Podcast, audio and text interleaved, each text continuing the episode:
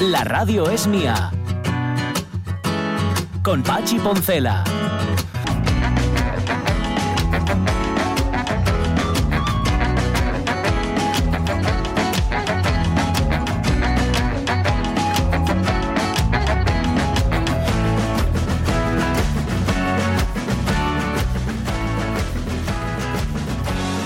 Las 11 y 7 minutos de la mañana, segunda hora de la radio es mía, era la única opción que teníamos, hacer la segunda hora ahora. Porque si la hacíamos después ya era la tercera. Si la hacíamos antes era la primera, con lo cual mejor ahora, ¿no? Yo creo que es así. Bueno, por ir un poquitín con orden, El ¿no? tiempo tiene eso, sí, el tiempo que es muy ordenado. El tiempo tú le... Por ejemplo, el tiempo no admite, en la vida cotidiana no admite flashback. ¿Eh? Ya. Salvo, bueno, en nuestro caso sí que contamos muchas, muchas batallitas y rollos de cuando éramos más jóvenes Ni- y todo lo demás. Ni ese irse a negro para que pase No, lo aburrido. Tampoco. Y hay una cosa además que, no, que en la vida real no sucede y que estaría muy bien que sucediera, Ujú. que es cuando eso que hacen en las películas, que te- en efecto, bueno, no es un, es como un resumen. O sea, por ejemplo, el fulanito de tal y fulanita de tal durante 10 años fueron Sí. pareja y entonces te van haciendo ejemplo, la escena de App, ¿no? Sí. donde te cuentan cómo fue su relación y eso te lo ponen con una música de fondo y en 30 segundos te han contado 10 años de vida. Pues eso tampoco, tampoco. Eso dicen solamente cuando te vas a morir. Cuando, cuando vas a, a, a liarla, Sí. que se te viene, que parece ser, parece ser, yo no sé, no me he visto y espero no verme en esa circunstancia, de, se te viene todo encima y lo ves, todo pasa muy rápido. Y te entran, entran unas depresiones en ese momento y dices, no he hecho nada, Tiempo del tiempo. no he hecho nada en todo este tiempo, no Que sé. nos contabas que hoy es el aniversario del tiempo del sí, tiempo. es ¿no? verdad, de lo- del tiempo meteorológico. Ya os comenté que ahora el tiempo meteorológico se predice peor ¿Por qué? por la falta de vuelos internacionales y transatlánticos, Sí. que por lo visto recogían un tipo de info que ahora no se tiene en la misma medida Ah, y hace que falte ahí una fuente de información. fíjate. ¿Mm? Ya, ya, entonces por, será por eso que, que nunca acierten. Y siempre, y siempre salgo yo a la calle y, y mira, por ejemplo, hoy, el- hoy no sé qué decía la previsión del tiempo porque no la miré. Pero siendo lunes como era, debería haberlo adivinado. Iba a llover. Y salí y de hecho pillé una chupa y espero que cuando salga de aquí no esté lloviendo como estaba lloviendo cuando llegué. Eh, bueno, nos pusimos un poco filosóficos para empezar, pero es por una buena, por un buen motivo, Jorge Alonso, porque hoy, tal día como hoy, nacía Michel de Montaigne, ni más ni menos. Pues sí, pues sí, pues sí. Este que vamos a hablar de Michel de Montaigne, que, bueno, fija, me, me acabo de dar cuenta. Sí. Ahora, ahora al, al- al mirar la pantalla, que lo que tengo apoyado aquí en el ordenador de sobremesa, que Ujú. lo vais a escuchar, Uy, es, eh, ¿Qué son son? los ensayos completos de Michel de Montaigne. Siempre lo tengo aquí para, ¿sabes? Siempre tener un librín para cuando el ordenador tarda, por lo que sea, en hacer algo. Ah, mira, Tener algo. está muy Sí, bien. Bueno, Sonia, Sonia le ha dado tiempo a leerse la espasa. La hoy sí, Ya. espasa. hoy sí.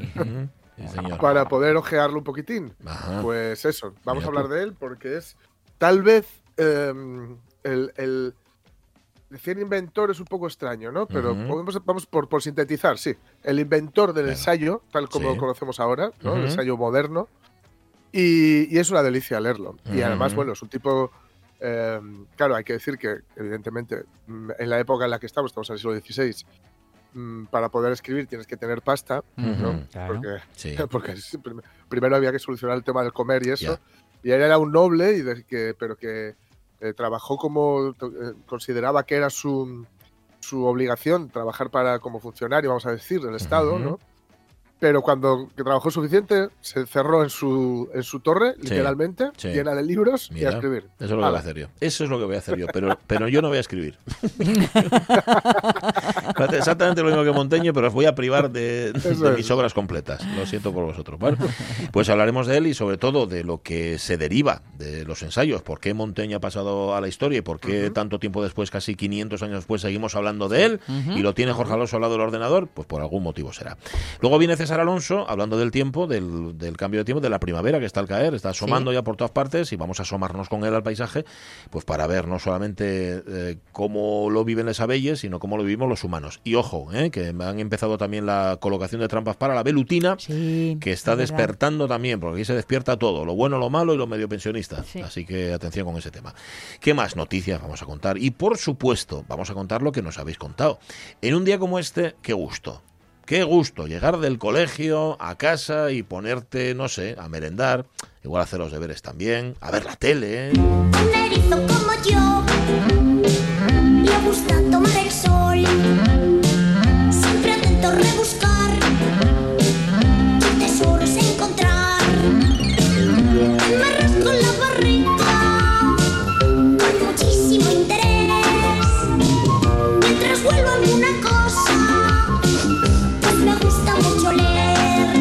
¿ves? También le gusta mucho leer. De hecho, Spinetta leía Monteño. También. Era, él era muy, era muy así. Arriba, abajo, Subía y bajaba, como era un erizo, también es Claro. verdad. Erizo que a todos nos llamaba la atención. ¿Cómo es posible que fuera desnudo durante el día y por la noche se pusiera pijama? Una cosa que nadie entendía.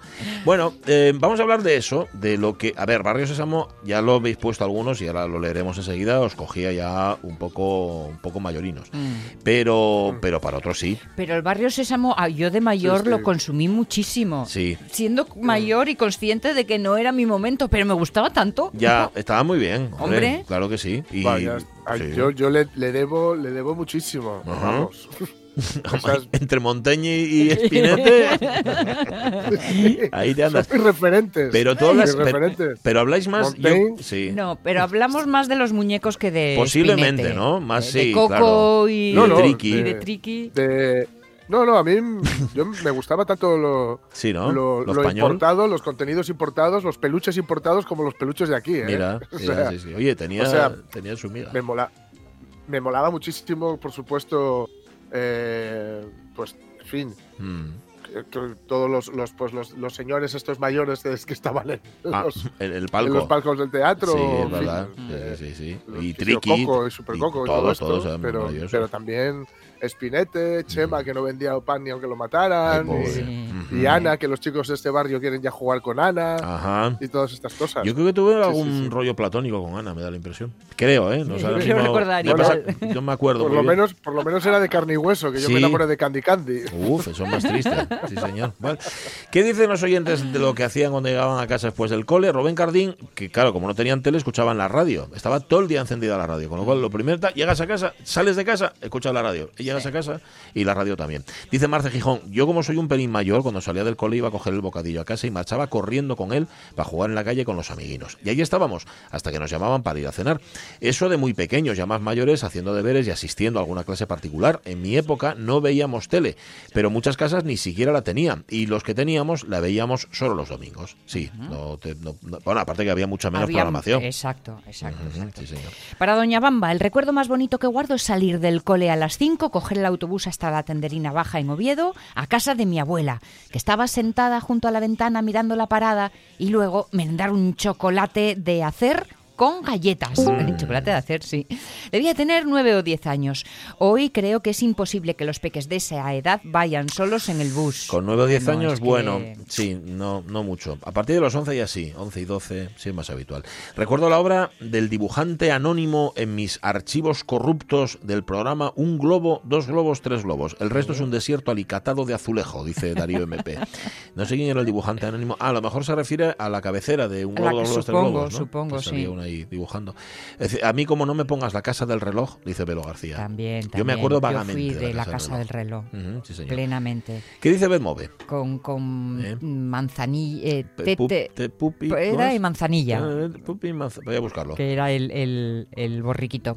Benmu, buenos días. Merendaba con Barrio Sésamo, que juraría que era en la 2, sobre las cinco y media, y luego hacer deberes hasta después de cenar.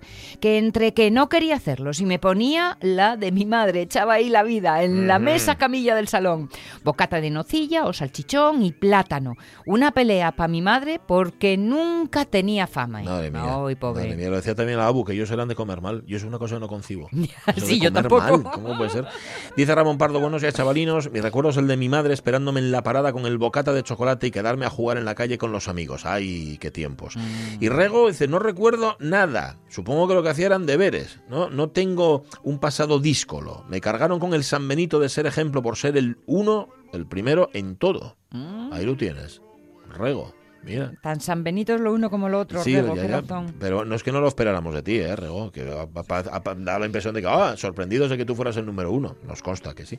Eh, eh, Pepita Pérez, de los mejores momentos y de los mejores recuerdos, merendar pan con chocolate plin Ah, sí. de la Arminia Sí. y ver Barrio Sésamo. ¿Ves? Mira, la Arminia Pepita. y Sueve. Eh, señor, y Chovil y el mago. Eh, Ahí ya me Es- a ver, yo lo sé, a ver, yo eso no lo sé porque los consumiera, ¿eh? que eso ya es de hace mucho tiempo. Eh, ¿Qué dice Lojar, por cierto? Tenía el colegio a 45 kilómetros aproximadamente. Hacía los deberes en el tren durante los 55 minutos que tardaba en volver a Gijón, aprovechando el tiempo al máximo. Cuando llegaba a casa me ponía a ver Vicky el Vikingo Toma. con un super chocolate y pan tostado untado con mantequilla. Eso para merendar. Luego limpiar los caballinos, jugar con los perros. A las dos horas o así, la cenona. Para ir con el bandullín caliente para la camina. Ajá, sí, señor. Dice, esto parece mañana poco a poco, dice. Me, refiero- me imagino que se refiere a la, a la pandemia, poco a poco, quizás Lojar, sí, sí, poquitín. Geli Rodríguez, pues yo, como era guaja de pueblo, después de la merendica, a base de pan de escanda untado con manteca y miel, todo de casa, o chocolate la cibeles, tenía que barrer la corte de les vaques y sacar el cucho para el cucheiro. Si las vacas estaban pa'l prau, a buscarles y traerles para la corte y a tales, cada cual en su sitio. Después de echar un partidín de fútbol en el Calcán, la cazuela del pueblo, no sé, pues la cazuela. plazuela, La plazuela, yo creo que sí. En la tele veía Barrio Sésamo, los payasos, los dibujos de Ana Barbera, que me molaba mucho. Lo de los deberes, preguntaréis por ello, yo hacía los tarde, mal y nunca. Era vaga, vaga para ponerme, cosas de la edad, pero ¿quién pudiera volver? Es que en esos días yo creo que aprendimos todos a procrastinar. Sí, sí. Una yo me hice escuela. especialista en aquel momento. Sí. El Monte. último momento era muy intenso y muy trabajador, pero el último ya, momento. ya. ¿Qué dice Montepérez López? Recuerdo una gran sensación de libertad con la merienda en la mano y saliendo a buscar a las amigas, gritando muy fuerte su nombre por la calle. Qué bien sabía ese pan con chocolate o con tomate. Eh, Sí, ¿no? sé qué, y pasaban a las rebanaes de pan con Ah, vino blanco. Inenarrables, Ah, de pan inenarrables. con vino blanco y ca- azúcar. Claro, picatostes, ¿no? Algo así. Mm, Parecido. Sí. Luego se hacían los deberes sin ninguna pereza, a veces con la ayuda de mi padre, experto en la regla de tres, y mi madre, muy interesada por el arte. Mira, lo tenían todo de las, sí, Steam y STEM, ahí las dos. Monte Pérez dice ya, claro, entre el vino blanco y el Sansón con huevo batido, No, no, uf, ibes- ibes estaríamos como una, Como una malva, Sí, y ves para la cama es directamente. Dice Hugo Almaviva, a relaxing cup of café con leche. Recuerda él cuando era, cuando, cuando era pequeño. Pepita Pérez dice, para merendar de guaje, Hugo Almaviva. Eh, Cristina Fernández, lo primero de merendar y hacer la pila espantosa de deberes que nos ponían. Recuerdo unas multiplicaciones y divisiones infinitas de la que guardo constancia en las libretas que conservo. Y eso con siete años. No sé cómo no llegamos a ministros de Economía. Y por supuesto, ver la casa del reloj, de la que pocos nos acordamos, pero que fue Mm. nuestra referencia infantil televisiva antes de los globos del que todo el mundo se acuerda. Por Sí. cierto, en la casa del reloj empezó su andadura televisiva, venía de la radio, sí señor, el periodista Miguel Vila, Cierto. que luego pasaría a informativos y al que vi el otro día en el especial del 23F, ya con sus muchos añinos a cuestas. También aparecían como presentadores Pedro Meyer y. Paula Gardoki. Sí, señor. Pedro Meyer. Que luego, que Pa- Paula Gardoki, yo eh, creo que fue después, hacía un, tenía un personaje que era Pauloca, Pauloca, Ah. na, na, na, na, y hacía una especie de bruja, es mucho más mala que tú. Eh, no me acuerdo de eso. Y los muñecos, en efecto, mira, lo- lo Eh, había buscado, eran Marta Marta, Popi Popi y y Manzanillo. Manzanillo, dice Sí, Cristina Fernández. Si me señor. pongo hasta me acuerdo de la canción que cantaban. Nah, mejor lo dejo que la nostalgia es muy mala. Se abre la casa, La casa del del reloj. reloj. Sí, señor, sí, señor. Ay, Cristina, lo que nos hace la ¿Qué, edad. qué dice Roberto Cañal? De clase a clase particular y de allí cena, mexauca, baño por partes, y era lo que había, y Ajá. pa' la cama. Eso sí, cuando los dis llenen largos de yuz, libros para la estantería y axugar lo menos 20 guajes y guajas, eso ya era inclusión, Sí, la queda, el rescate, dólar, el escondite, el cascayu, en fin, que no nos aburríamos. No, la verdad que no. Dice Iván de la Vega, mi madre cogió el traspaso de una zapatería cuando yo tenía ocho años y mi hermano tenía cinco. Llegábamos al colegio por la tarde y nos dejaba dos tazas con cacao en polvo, ya sabéis, todos de lo que estoy hablando, y un cazu con la medida de leche justa, sobre todo de los fogones de la cocina, el cual encendía yo con un mechero eléctrico. Nos llamaba a eso de las seis de la tarde para comprobar que todo estaba bien y nosotros disfrutábamos de Spinete de un ping-pong, alguna serie animada los miércoles, creo, y luego yo hacía las tareas del cole. Así fue hasta que finalizamos la EGB. Los preparativos previos y Barrio Sésamo fueron sustituidos o eliminados con el pasar de los años. Esto, claro, cuando tus padres trabajaban los dos, que a mí también me pasaba, em, éramos niños que siendo muy pequeños nos autoorganizábamos la merienda.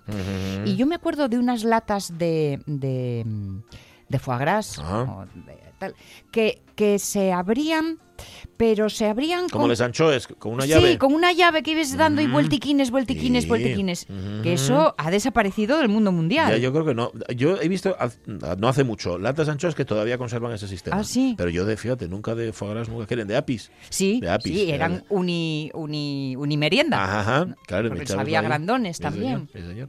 Eh, espérate, que tenemos algún, bueno, tenemos unos cuantos más. No nos Los deberes mientras todos. merendaba, que solía ser un bocadillo de chorizo o de queso, luego veía la tele. Dice María Su Muñiz, acordándose de los globos, Sí, evidentemente. ¿eh? globos, el globo, sí, Un señor. Un globo es. que se me escapó. Eh, Dice Juan eh, José Ramón Blanco, o sea, Ramón Forcelledo. Lo primero, merendar un colacao y luego unos vueltuques en una VH azul que tenía. En la tele, acuérdome de María Luisa Seco, de los Mm. Hombre. chiripitifláuticos, y luego de un globo, dos globos, tres globos. Los deberes al oscurecer y luego cenar, a mechar y para la cama. Bueno, a ver, lo de, lo de los deberes al oscurecer podía variar en función de que me mandaran barrer la cuadra o algún otra labor, porque entonces ya decía que tenía muchos deberes, fíjate, en aquella época. Por María cierto, Luisa Seco o mira, Isabel Tenalle. Isabel, sí, también, también. Pero María Luisa Seco, eh, con Luisa Seco tiene un amigo mío, Tomás, al que alguna vez he citado aquí, eh, una anécdota terrible, terrible. Fue durante una visita al, al zoo en Madrid. Casualmente estaba María Luisa Seco grabando un programa de televisión Ah. y el mi amigo Tomás fue a pasar justo por, por delante de la cámara o pisó un cable o no sé qué. Le echó una bronca a María Luisa Seco del copón de la baraja. Y a partir de ese momento ya no podía verla, o sea, la veía en televisión y se horrorizaba. Así es que creció. no, no sé por qué, bueno, porque como hoy ordenador y yo no votamos, pero no puedo abrir las respuestas que antes de, leí de Lockhart, que Sí. la llamaba la come niños. La co- sí, lo pone que es la Comenías, no lo sé. María Luisa Seco que fue eh, pareja de Pepe Domingo Castaño. Ah. Sí, señor, hasta que se murió Es que yo desgraciadamente. no sé si Pepe Domingo Castaño también anduvo por la casa del reloj. Ujú, ujú. Fíjate. Puede ser, puede ser. Sí, está Claro, bien. ¡Ponlo en hora! Ponlo, ponlo ahora, María Luisa. Bueno, eh, que hay más, En fin. que hay más respuestas, pero las, las contamos después, hombre. que- Porque se hace pan, Míralo, aquí lo tienes, a Chema el panadero, se lo comerán. que tampoco está con nosotros ya, también se murió. Panadero. la cuestión, puesto que el fuego da el último tirón. Panadero soy, porque sé hacer pan y otros con placer se lo comerán. 11 y 24 minutos de la mañana. Caunedo, ¿qué vería? ¿Qué vería? ¿Qué, qué haría cuando volvía del cole? Nada, ¿no? No veías nada. Te ensayabas ya con tu grupo que tenías entonces con 8 años. El primer grupo que tuvo, se llamaba Lombriz. Pienso que podrías. Y este es la rana Gustavo, ¿eh? Diciendo aquello de... que es- no es fácil ser verde, no O señor. de otro color como tantos hay. Bueno, eh, antes de irnos con Monteño, si os parece, gracias oyentes de la radio mía, por cierto, vamos a contar noticias. La radio es mía. Y tú ahora mismo, a nosotros, ¿cómo nos estás escuchando? Eh, pues eh, estoy escuchando mal, Mal, porque estás, ¿Por con, qué? estás con manos libres. porque tengo auriculares, claro. Ah, Sí. vale, vale, vale. Sí, pero total, para lo que tengo que oír,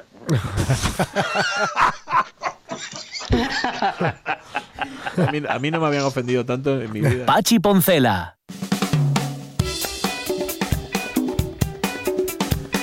Ay, Jorge Alonso, esto que me has mandado lo tienes que leer después, ¿vale? Porque me, que me, ha hecho, Sí. me ha hecho muchísima gracia. Y me recuerda una cosa que contamos el otro día. eh, bueno, me recuerda algo de este programa, muy de este programa, y algo que contamos en, en Asturias de Historias, una publicidad que parecía una noticia. Bueno, luego lo cuentas. Pero ahora tienes Sí. otra noticia por ahí para contar. A ver, tira. Sí, sí, sí, sí. Jesulín de Ubrique se Uy. emociona hasta las lágrimas Uy. en una entrevista con Bertín Osborne. Bueno, me extraña.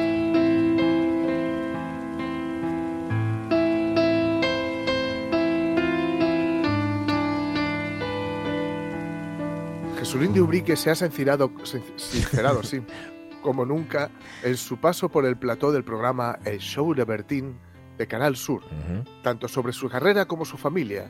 El torero no ha podido evitar emocionarse al hablar de algunos momentos de su vida, pero sobre todo cuando le han puesto una fotografía junto a su mujer, María José Campanario. Se ve que hace mucho que no, que no. que no se ven. no sé. Ujú. Jesús Janeiro y Bertín Osborne, Jesús Janeiro es Jesulín. Lindo, Brick. Habla- hablaron sobre la carrera del torero, tanto en el ruedo como fuera de él, desde sus inicios como futbolista hasta sus tigre currupipi, Sí. parando por su relación con Rocío Jurado o por cómo conoció a María José Campanario. Hace 19 Nueve. años de esa foto, dijo con los ojos llorosos, al ver la imagen que refleja el amor que sienten el uno por el otro. Y prosiguió, La conocí en un restaurante junto a una amiga y las invité a que vinieran al Al campo. campo. Es, es un- en un momento que la vi distraída, le dije, de esta cara nunca te vas a olvidar. Ajá. Nada más conocerla, el primer día, ¿Y, y por qué esperaba que estuviera distraída para decirle eso? porque si no le daría la risa a la Ya, otra. me imagino. y la otra pregunta, Ten- ¿qué dices? ¿Qué dices? Y dice, nada, nada, nada. Tenía razón. Sí, ¿verdad? Llevan juntos más de dos décadas, después de unos inicios apresurados. En 2001 tuve el accidente, Ay, sí. pero ya vivíamos juntos y en 2002 nos casamos. Llevamos ya 20 años, Bertín. No le pedí la mano nunca. Fue más un vámonos que nos vamos. Ya hemos dicho que al principio fue rápido. Ujú. Pero vi algo en ella que no había visto. Toda una declaración de amor hacia su mujer que podría entenderse como una forma de posicionarse a su favor en la guerra que mantiene la Jose con La Belén. Esteban. La Un Jose. desmentido a todo lo que en los últimos días la colaboradora había insinuado sobre el poco apoyo que el torero estaba brindando a su mujer. Eso sí, sin mencionar a su ex, ni se le preguntó por ese tema, ni se esperaba que hablase sobre la última polémica que ha protagonizado junto a María José Campanario a raíz de la carta que escribió esta última en Facebook Uy, y la respuesta pública de la colaboradora de televisión. uy. Tampoco ha hablado sobre la distante relación que mantiene con su hija, Andrea Janeiro. Bueno. Otro momento emocionante de la entrevista fue cuando recordó a su padre, Humberto Janeiro, fallecido sí. hace unos meses. Era un fenómeno, con sus defectos y sus virtudes, pero un padre es un padre. Muy bien. Dijo, Es como un toro. la ¿no? relación del torero con su progenitor nunca volvió a ser la misma después de la separación de Carmen Bazán en 2003. Ujú. Le faltó nada más que cantar. Toda, toda, toda, te necesito toda,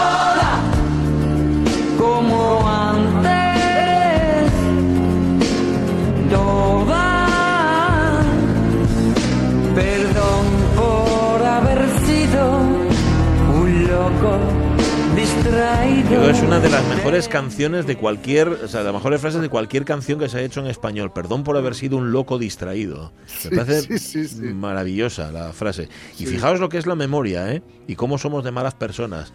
Esta canción la titulamos Toa Toa y él dice perfectamente toda toda. Lo Da vocaliza igual. muy bien. Da igual. Ajá. Hay cosas que son como Sí, sí. son, a que- votación como popular creemos que y son. toa. Toa, toa, toa. Bueno. Hombre, va. Eh, decía aquello, sí, eh, Jesulín decía lo de "Es como un toro, ¿no? Que cuando lo hacían en los Sí. riñones lo utilizaban y dice, Hasta "Es el que rabo todo cual- el toro". cualquier cosa que comentaran era como un toro, ¿no? Sí. No sé qué tal, la situación sí, sí. política es como un toro, ¿no? Mm. Tal, es como un toro. De hecho, él tenía un muñigote. Sí, sí, sí, eso es, eso es. un muñigote Sí, sí, sí. y su frase recurrente era esa. Ah, sí, es señor. como un toro. Sí, señor. Bueno. Es como un toro. No, no se nos olvide que fue una buena época, una época excelente para, para la música popular, porque no solo salió el disco de, de Jesulín de Ubrique, Sí. sino que también grabó, eh, ¿cómo se llama este presentador? Mm. Javier Álvarez es, no. No, Jesús, Álvarez es Jesús. Álvarez. Ah, Jesús Álvarez. Jesús Álvarez, sí, eso, sí, sí, Jesús sí. Álvarez. Ajá. Jesús Álvarez grabó un disco también Sí. que se llamó A dos milímetros de tu boca. Sí, era, era, creo a dos milímetros escasos de tu boca. Escasos. No, no los larguinos. No, Porque, de los oye, escasos. De los Milímetros escasos. larguinos, los, los tíos de milímetros larguinos. No, no, mucho. no, no, no, no. Milímetros escasos. Eso es. Escasos. De tu boca. sí, como si los milímetros pudieran ser escasos o larguinos, Ya, ¿no? ves. eso es. Eso lo Este, hacemos mucho. este hombre, Jesulín, que, que le, le tiraban lencería femenina. Los, Sí, ¿no? sí, Las- sí. era un Y a dar. cosas. Y a dar. sí, señor. Era, a ver quién, quién le encestaba la copa en la cabeza. Y alguna le dio, yo creo. Sí.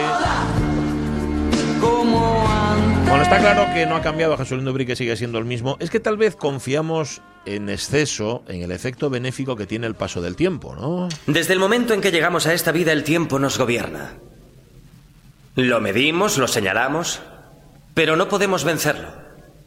Ni siquiera hacerle ir más a prisa ni más despacio. ¿O sí podemos? Quand ils sont tout neufs, qu'ils sortent de l'œuf du cocon. Tous les jeunes blancs becs prennent les vieux mecs pour des cons. Quand ils sont devenus des têtes chenues, des grisons. Tous les vieux fourneaux prennent les genoux pour des cons. Es una de las más geniales canciones, si es que puede haber esa clasificación en las de Brassens, porque son todas geniales, donde dice algo así como que es tonto, es tonto. O sea, da igual, da lo mismo. On est con. On est con, On est on con. Cuando sos imbécil, sos imbécil. Eso no hay quien te lo quite y da igual lo que haga el tiempo contigo, da lo mismo. Esto, se- esta sería la tesis de las declaraciones, bueno, del tuit que ha escrito Loles León en contra de Victoria Abril. Dos puntos. Ni el paso de los años le quita la tontería que siempre ha tenido. Está muy bien. Ya sabéis la que organizó, ¿no? Sí. Victoria Abril. Vino para lo del el premio Feroz, Sí. eh, premio de honor de este año, y, y la montó. Ajá. Y la montó porque ofreció un discurso polémico, discurso negacionista.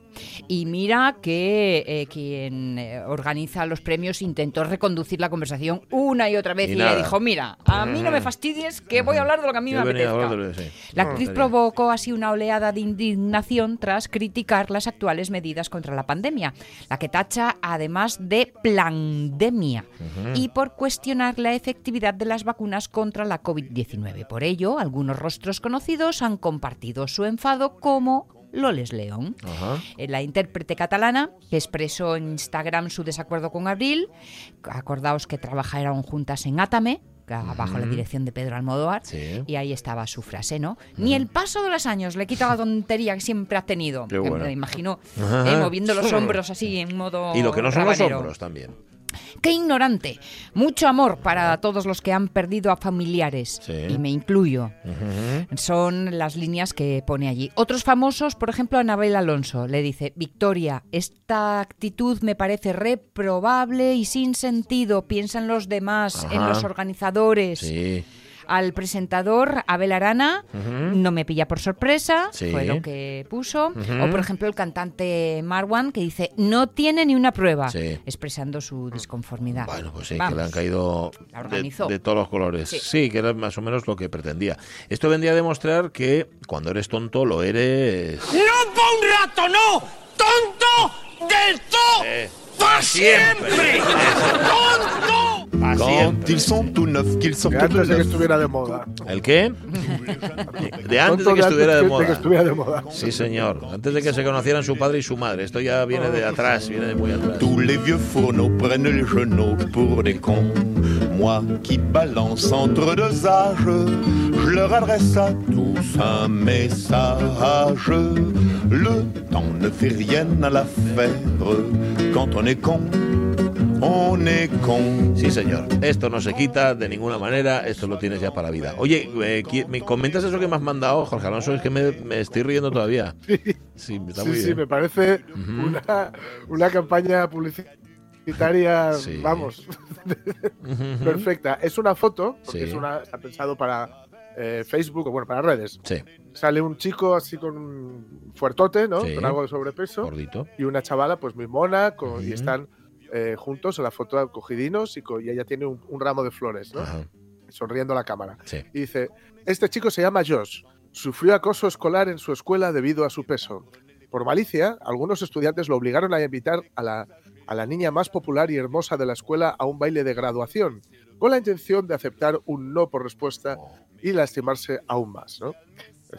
Típica broma ma- macabra. Hmm. Josh se fue a su casa con un ramo de flores y le hizo la propuesta.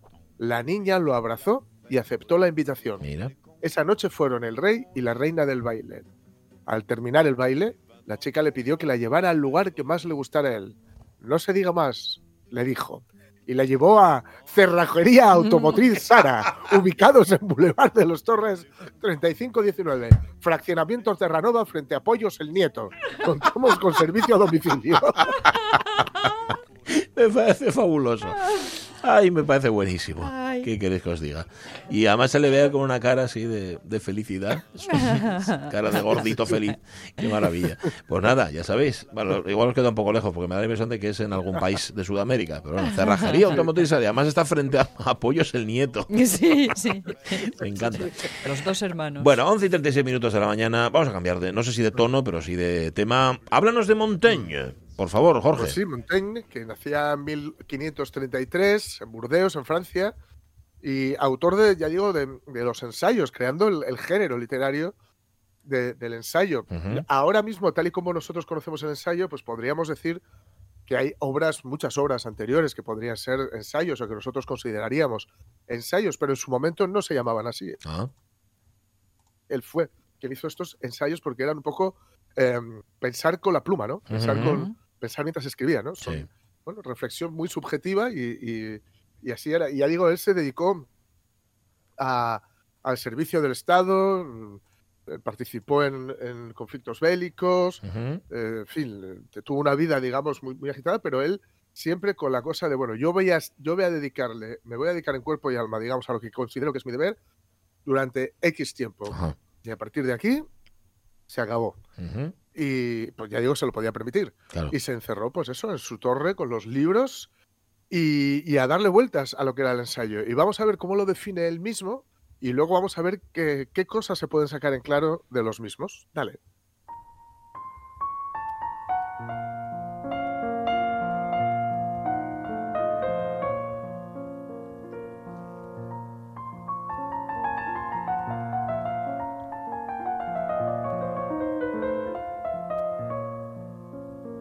Ponemos a Chopin porque está de cumpleaños. Ah, sí, bueno, mira. Pues nada, sí, sí. fabuloso. Dos pájaros. ahí lo tenemos, ¿no? Bien. Dice, dice Montaigne, es el juicio un instrumento necesario en el examen de toda clase de asuntos. Por eso, yo lo ejercito en toda ocasión en estos ensayos. Si se trata de una materia que no entiendo, con mayor razón me sirvo de él, sondeando el vado desde lejos, y luego, si lo encuentro demasiado profundo para mi estatura, me detengo en la orilla. Fíjate qué sabio. bueno, Sí, sí, sí. señor. El convencimiento de no poder ir más allá es un signo de valor del juicio y de los de mayor consideración. A veces imagino dar cuerpo a un asunto baladí e insignificante, buscando en qué apoyarlo y consolidarlo. Otras, mis reflexiones pasan a un asunto noble y discutido en el que nada nuevo puedo hallar- puedo- puede hallarse, puesto que el camino está tan trillado que no hay más recurso que seguir la pista que otros recorrieron. En los primeros, los baladíes, el juicio se encuentra como a sus anchas. Escoge el, mejor el camino que mejor se le antoja y entre mil senderos decide que este o aquel son los más convenientes. Elijo al azar el primer argumento. Todos para mí son igualmente buenos y nunca me propongo agotarlos, porque a ninguno contemplo por entero. No declaran otro tantos, tantos quienes, tanto quienes me- nos prometen tratar todos los aspectos de las cosas. De cien miembros y rostros que tiene cada cosa, escojo uno, ya para acariciarlo, ya para desflorarlo, y a veces para penetrar hasta el hueso. Aquí hay un, poco, Ujú, una sí, intención un poco lúbrica. Metáforas ahí muy interesantes, sí. Pero bueno, reflexiono sobre las cosas, no con amplitud, sino con toda la profundidad de que soy capaz. Y la más de las veces me gusta examinarlas por su aspecto más inusitado. Me atrevería a tratar a fondo alguna materia si me conociera menos y me engañara sobre mi impotencia, soltando aquí una frase, allá otra, como partes separadas del conjunto, desviadas, sin designio ni plan. No se espera de mí que lo haga bien, ni que me concentre en mí mismo. Varío cuando me place y me entrego a la duda y a la incertidumbre y a mi manera habitual, que es la ignorancia Ujú. y encontrándome totalmente desprovisto y vacío de otra materia, me he constituido a mí mismo como argumento y sujeto de mi libro. Oye, qué bien se le entiende, por cierto. Se le entiende muy sí, bien. Sí, sí, a- para ser Montaigne. literatura del 16 me Sí, parece sí. muy claro lo que has puesto. Sí, sí. ujú, está muy Sí, bien. sí, sí. Y bueno, trata absolutamente de todos los temas que se nos puedan imaginar. Hay veces que son temas a un poco, a lo mejor, que, que tienen un valor casi más antropológico o histórico, por, porque está tratando de temas, digamos, muy contemporáneos para él, ¿no? Ujú. Y bueno, eso tiene su interés. Luego, las, cuando se pone con temas más universales, pues que cuando reflexiona sobre, sobre la verdad, cuando reflexiona sobre, en fin, eh, temas, ya digo, pues más universales, más transversales, etcétera, pues tiene el valor de alguien que, que era eh, no solo un gran escritor, porque ya, ya lo habéis visto, efectivamente se entiende muy bien, Sí. pues, escribe bonito, pero, pero, pero claro, pero simple, ¿no? Pues Ujú. claro, simple en el mejor sentido, ¿no? Y, y la verdad es que el, el hombre además le daba, le daba muy bien a la cabeza, ¿no? Mm. Así que eh, hay que decir que, por ejemplo, Sarah, Sarah Bakewell eh, se leyó todos los, vamos, los ensayos, a ver, todos los ensayos de Montaigne, eh, os lo puedo decir ahora mismo, son unas 700 y pico páginas. Bueno. O sea que tampoco Bueno, es una barbaridad. pues Entonces, no. todos, ¿eh? Bien. Ujú. Y además está la, la edición que yo tengo, que es de, de Penguin, los clásicos de Penguin, que además Ujú. te viene con algunos añadidos, con cosas que Ujú. en el principio fueron descartadas, etcétera. Bueno, pues Sarah Bakewell eh, se los leyó y, y le, le pregunta un poco con cómo vivir, ¿no? O cómo vivir con sabiduría, digamos. Y extrajo, extrajo 20 consejos concretos Ajá. de Montaigne. Así que Ah, vale, vale. Los- Atentos, los ¿eh? Venga, Sí, oyentes, de- de- to- de tomad nota, ¿eh? tomad nota de los 20, va. sí. No te preocupes en exceso por la muerte. Perfecto. Muy importante. Ya sabes Sí, que cuando ella no está, tú sí, y cuando ella sí, Ajá. tú no. Así que. Nada, Sí. lo olvidamos. presta atención. Bueno. Este- parece Ah, fácil este- ese, ¿eh? Sí, sí, sí. Parece Parece fácil, pero Eso no, es es muy mindfulness, ¿eh? El Sí, presta sí, sí, atención. presta atención. Presta atención a lo que sucede. ¿no? Este me hace mucha gracia. Nace. Bueno, Ya, es que por ahí se empieza. debería haber sido el primero, Ese sí. Es el comienzo Claro. de todo. Lee mucho. Olvida gran parte de lo que has leído y sé lento de entendederas. Qué bueno. Me encanta. Oye, Este- ¿verdad? Que, Sí. Uf, qué alivio. Porque a mí se me olvida Sí. casi todo lo que leo. Sí, sí, y está muy bien ser lento de entendederas porque Sí. entonces es que lo vas a masticar, ¿no? Claro. Lo vas a- Ujú. todo, todo, porque si de un, de un golpe crees que ya lo has entendido todo, Sí, muy probablemente no has entendido gran parte de ello al menos, ¿no? Combate la ignorancia, fundamental. También com- combatirla y sobre todo, entiendo, poner a, a- a disposición eh, Urbi et Orbi, ¿no? La- el- el- este combatir la ignorancia, es decir, poner a todo el mundo a la disposición de, de poder eh, aprender, de Sí. poder saber, ¿no?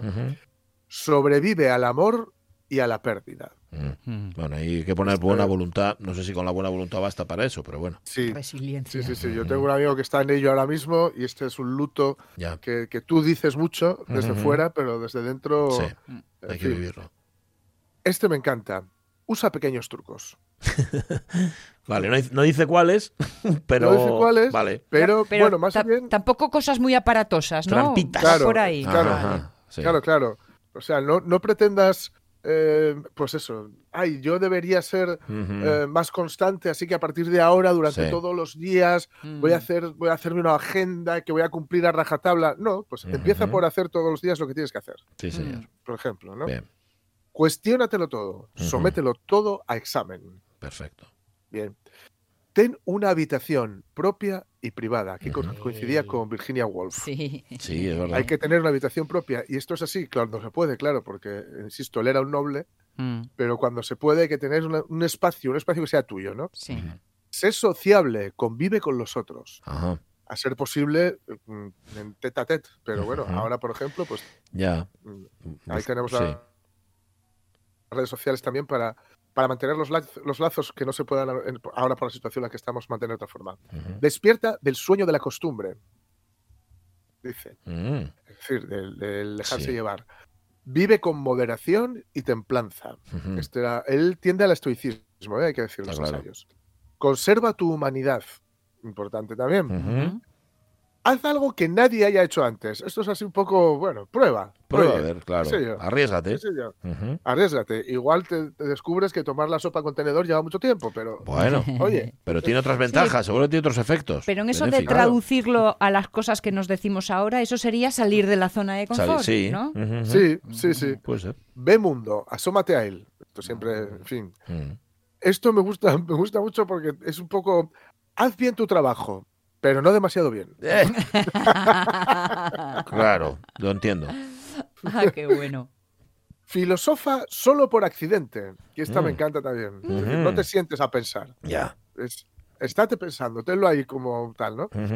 Para, para esto viene bien la siguiente. Reflexiona sobre todas las cosas. Perfecto. No quieras controlarlo todo. Ajá. Fundamental. Fundamental. El control puede ser veneno. Para, veneno para ti y veneno para quien te rodea, ¿no? Sé común e imperfecto. Qué guapo. Ahí está. Sí, señor. Y deja que la vida sea tu propia respuesta.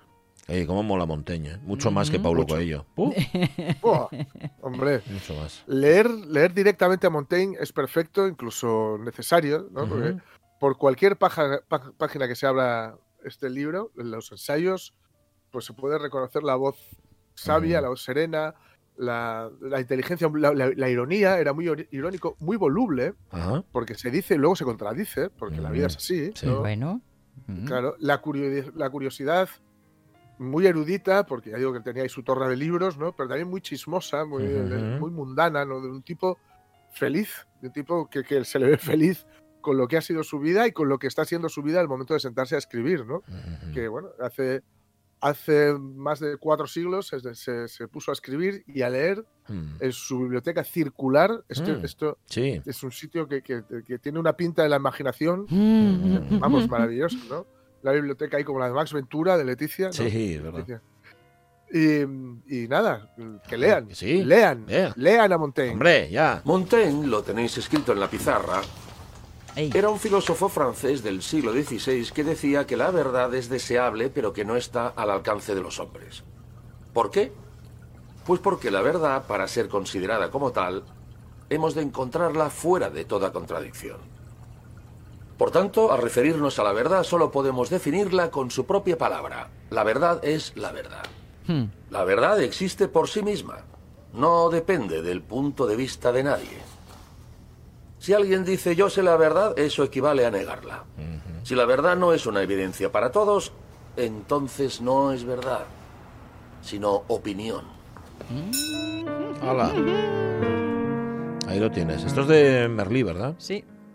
Ujú, Fijo. Sí, De la serie. sí, sí, ese es, ese es Merlí eh, dando clase para que ninguno de, ningún de sus alumnos apruebe la, la PAU. Ajá. sí, sí, sí. Dice Darío MP, gracias a Monteño veo que he sido muy juicioso en los exámenes. Me hubiera quedado muy bien alegar el suspenso al suspenso, eso de me he querido parar ante el abismo para no hundirme. Está muy bien. Darle, Em, en vez de suspenso, suspense, ¿no? Sí, eso es. Qué gran, qué, qué de actualidad está lo antiguo, ¿eh? ¿Verdad? Bueno, cuando has llegado hasta aquí, por algo es. Bueno, y por algo cuando, has sobrevivido. cuando lo que es es, no vale. sé si es verdad, pero es... Y lo pronunciamos con nuestro francés del, del llano, pero para quien no lo conozca, es Montaigne, ¿vale? Michel de Montaigne. Ese señor que, tal día como hoy, nació en Burdeos en el año 1533. Las 11 y 49, 11 para las 12, al Prau.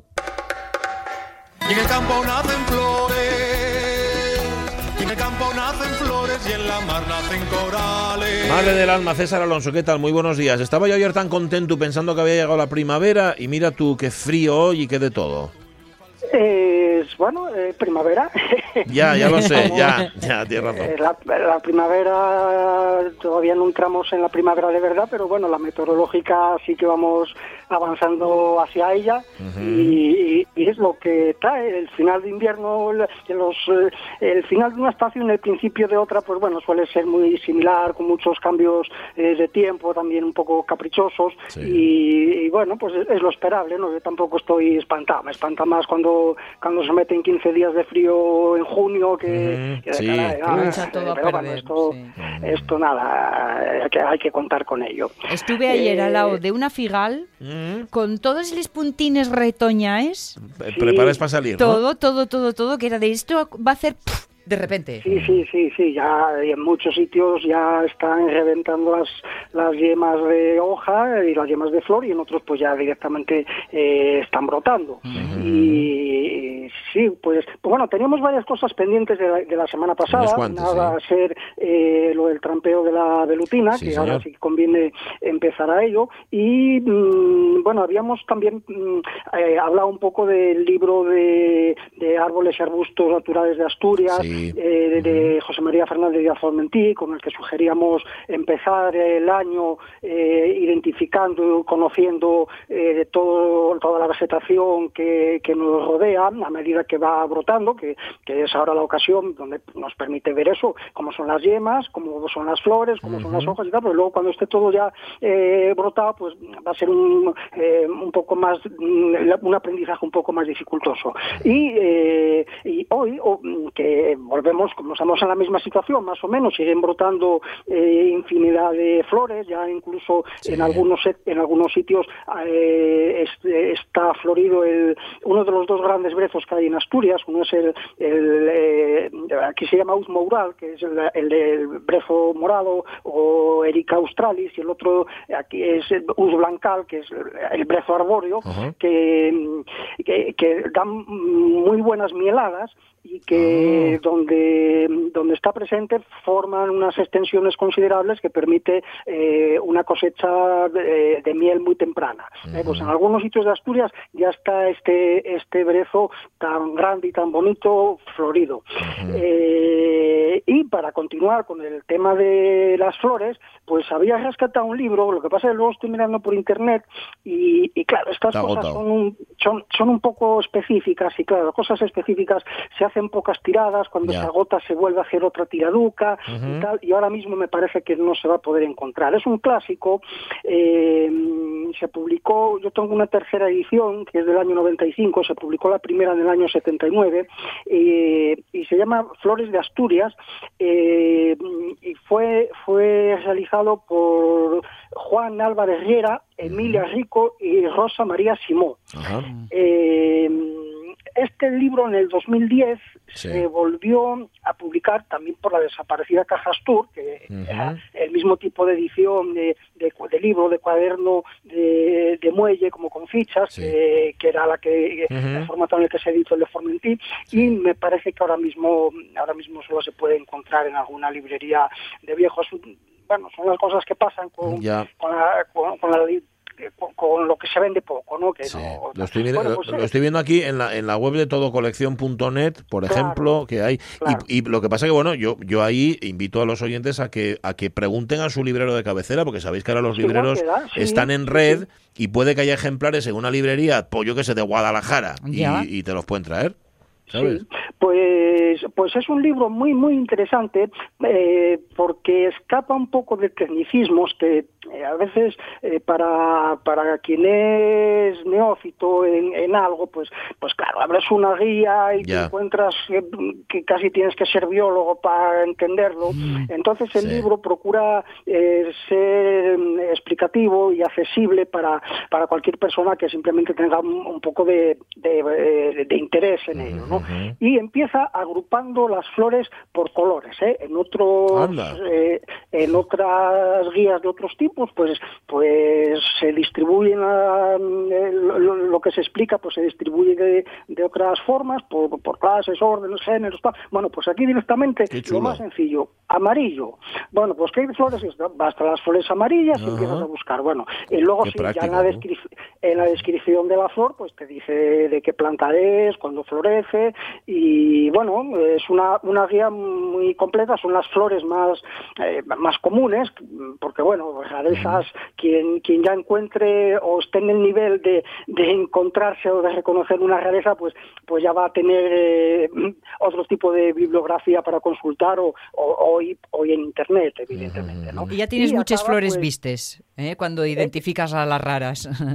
Sí, y, y bueno, pues al final acaba pues pues con, con un, pequeño recetario de, bueno para varias cosas, con, con algunos remedios caseros que se pueden elaborar con, con alguna de estas plantas o, o parte de ellas. Eh, bueno, pues un, un buen libro para, Sí, para ir eh, conociendo la, la flora que tenemos que tenemos en Asturias. Sí, señor. Se llama, Luego va- de vamos a recordar, que- vamos a recordar, espera, vamos a recordar el nombre. Sí, porque si no, sí. los- dices al principio y luego los oyentes lo que. Y Flores de Asturias, que yo muy fácil, y los autores son Juan Álvarez Riera, Emilio Rico y Rosa María Simó. Dígelo bien, ¿no? Eh, efectivamente. Perfecto, pues nada, buscáislo y ya nos contáis. Eh, Bueno. Velutina, a ver. Sí, pues nada, ya están cayendo las primeras velutinas en las trampas, en las zonas más bajas de Asturias, pues se despertaron. Eh, son las reinas de que nacieron el año pasado, que estuvieron guardadinas por ahí en cualquier sitio hasta que subió la temperatura y ahora, ahora se activan. Eh, ¿Qué van a hacer? Bueno, pues van eh, poco a poco, mm, van a hacer un pequeño, lo tienen que hacer todo ellas, ¿eh? muchas mueren en ese empeño y además con estos cambios de tiempo, pues estas bajadas de temperatura y la lluvia y tal, pues muchas se las va a llevar por delante. Eh, a poquitinos van a ir cogiendo celulosa de maderas muertas y van a ir haciendo un pequeño nido donde del tamaño de una pelota de tenis, o incluso un poco más pequeño, eh, a ras de suelo normalmente, en un talud a lo mejor, y van a poner eh, un, un pequeño número de huevos de los cuales van a emerger unas larvas y van esta misma reina va a alimentarlas. Es, es muy laborioso, ¿eh? para un para un insecto es muy laborioso hacer todo todo esto. Luego esas esas avispas obreras mm, ya van a volar a un sitio más alto, van a hacer un nido más grande, ya la reina no va a salir del nido y va a dedicarse simplemente a poner huevos y las obreras van a ser las que van a estar cazando. Bueno, pues ahora es cuando hay que colocar las trampas eh, para la velutina. Yo recomiendo, eh, aunque de- uno no sea apicultor eh, y puede que las eh, que las ponga, porque no es apicultor, pero le va a comer eh, le va a comer la fruta probablemente, o le va a causar una puede causar un accidente a cualquiera. ¿eh? Todos los años, lamentablemente, desde que nos apareció este bicho, tenemos varios muertos eh, en la cornisa cantábrica, que es donde, donde tiene eh, más, más actividad. Y eh, bueno, pues ahí eh, las trampas se pueden comprar o se pueden hacer. Con dos botellas eh, se hace una trampa. Podemos- O sea que tú dices poner trampas aunque no tengamos abejas. Yo- yo por, solidaridad, sí. digamos, entre comillas. Mm, y bueno, por egoísmo. solidaridad Y por, por interés propio también. vale. ¿eh? Por interés propio. Eh, cebos, los cebos o los atrayentes, eh, ¿se pueden comprar o los podemos hacer? Sí. Si lo hacemos, tenemos que comprar también los ingredientes, o sea que estamos en lo mismo. Mm, Hay varias recetas para, para hacer atrayentes y varios atrayentes en el mercado. Entonces, bueno, cada uno que, que elija lo que, lo que prefiera y, que lo ponga. Y luego los apicultores, aunque no, aunque, aunque en la zona en la que estemos mm, no hayamos tenido velutino el año pasado, el anterior, tal, no, aquí nada. Bueno, conviene ponerlo igual porque donde ya hay velutina sabemos que vamos a eliminar un número determinado o indeterminado de reinas, pero donde no la ha habido hasta ahora eh, es una forma de, de- de- comprobar que sigue sin haber, ¿eh? porque si, si ya nos empiezan a caer eh, en primavera reinas, eh, es que este año vamos a tener velutina. ¿eh? No va a ser el peor de los años, porque va a ser el primero, pero ya nos podemos hacer una idea de lo que, de lo que nos puede venir encima. Así que, eh, bueno, pues como todos los años, llegó el momento y, y tenemos que ponernos a, a otra, a otro chollo que antes, que antes no teníamos. Vale. Y, Y, y no te da tiempo ya, y no te da tiempo no me, ya. da, no me da tiempo. ¿Qué, mira, qué llevo ¿Contar las hojuelas, eh? No comemos ese postre. Yo- pero a ver, yo el atómico que tengo aquí dice las 11 y 59, Pachi. Pero, Ya, pero- pero, pero mira, entre que despides, dice, te digo adiós y suena un poco la sintonía y digo ya, ya acabaste. Ya está. ya, oye, el otro día que, que, me, que, que, que me di me cuenta y estaba cantando la sintonía esta. Mira, ya- en el campo nacen flores. Pero mira, para despedir la danza del sable, que fue la que tú pediste, para que veas, ¿eh? Vale. Cómo somos. Un abrazo, Venga, Alonso. Hasta el todos. lunes. Y la semana que viene, miel sobre hojuelas. Vale.